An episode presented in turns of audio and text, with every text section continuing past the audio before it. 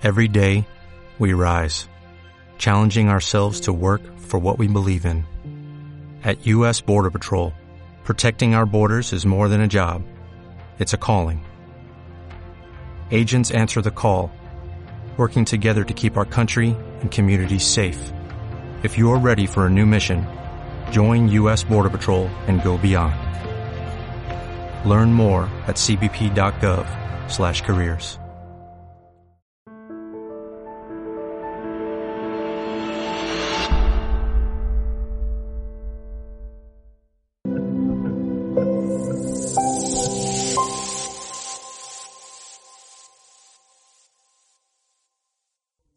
Estamos conversando con Juan Francisco Núñez. Juan Francisco, en América Latina, en Guatemala en particular, pero sospecho que en gran parte de América Latina, las empresas familiares son muy importantes, no solo porque son abundantes, sino que además su peso específico es importante.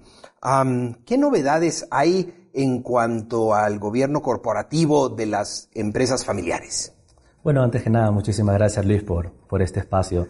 Y sí, entrando en, materia, podemos decir que las empresas familiares básicamente son el giro económico de las sociedades y más aún en economías como las latinoamericanas, ¿no? Yo estoy un poco más familiarizado con la realidad de Ecuador, pero que tiene que ser muy similar como la de Guatemala.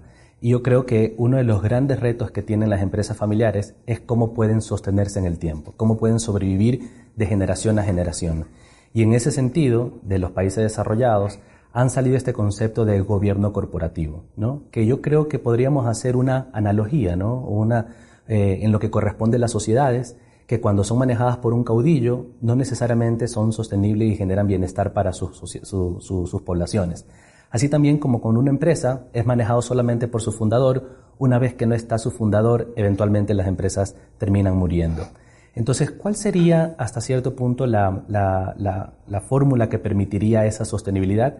Es justamente el gobierno corporativo. Así como para las sociedades es institucionalizar, institucionalizarse a través de organizaciones independientes, en, eh, la, en, las empresas familiares es este, este camino del gobierno corporativo. ¿no?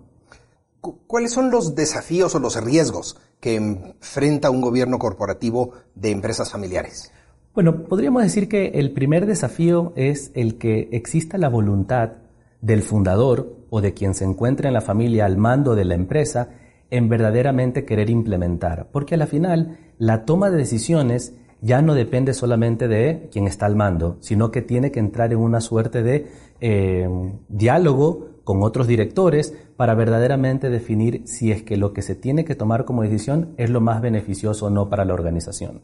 Yo creo que podríamos decir que el principal eh, desafío es justamente que existe esa voluntad genuina, porque si no la hay, puede existir otros miembros de la familia que quieran implementar, pero el fundador, en este caso si es quien inició el negocio, puede ser su principal boicoteador.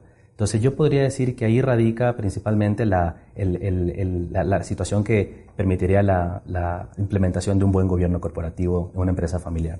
¿Es cierto ¿O es un mito eso de que la tercera generación es la que, la, que es el parteaguas? Sí. como, como, se dice, ¿no? La primera la funda, la segunda generación la crece, la tercera es la que la disfruta, ¿no? Yo creo que eso eh, ha sido cierto en las eh, empresas familiares, no solamente de América Latina, sino del mundo, pero en gran medida se deben a que justamente no han existido órganos que permitan verdaderamente visualizar la sostenibilidad del tiempo de, las, de estas empresas familiares. Y tal vez pongámosle un poquito de números, ¿no? Solamente se dice que menos del 5% de las empresas familiares pasan de una tercera generación. Y uno de los motivos principales por los cuales eh, la tercera generación termina solamente disfrutando lo que hizo la primera y la segunda, viene en gran medida en que no se saben cuáles son los verdaderos roles que tienen que cumplir esta tercera generación en eh, poder sostener para una siguiente generación la empresa. ¿no? Esto es ser accionistas responsables, es decir, accionistas que estén conscientes con el giro del negocio y eventualmente cuáles son las cosas que se tienen que hacer para que efectivamente pueda existir viabilidad más allá en el tiempo, porque las organizaciones tienen que evolucionar.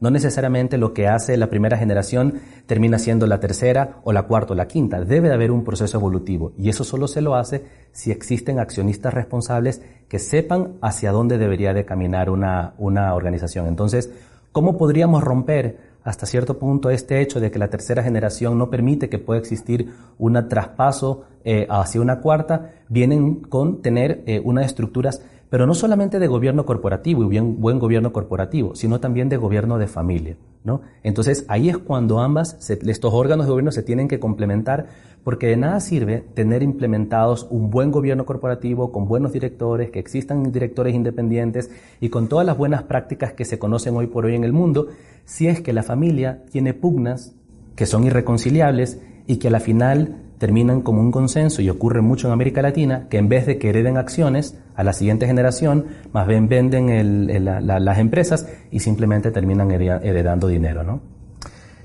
Si un estudiante se acercara, eh, Juan Francisco, y te preguntara si hay un sitio web, un blog, un, libro que les pudiera orientar en, este tema, ¿tienes alguna recomendación? Sí, definitivamente. Eh, yo creo que un organismo que ha logrado perfeccionarse bastante bien en lo que corresponde en recomendaciones de buenas prácticas de gobierno corporativo es el IFC, el International Finance Corporation que es el ala privada del banco privado del, Banco Mundial. Yo creo que ellos han realizado un trabajo creo que bastante interesante analizando justamente en economías como las latinoamericanas, que son las economías emergentes en el mundo. Porque es evidente, por ejemplo, que si que se quiere implementar un gobierno corporativo en una gran corporación que transe en bolsa en un país desarrollado, las estructuras terminan siendo mucho más complejas y diferentes que las que eventualmente se tienen que aplicar en una empresa de una familia que tiene una primera y una segunda generación, ¿no?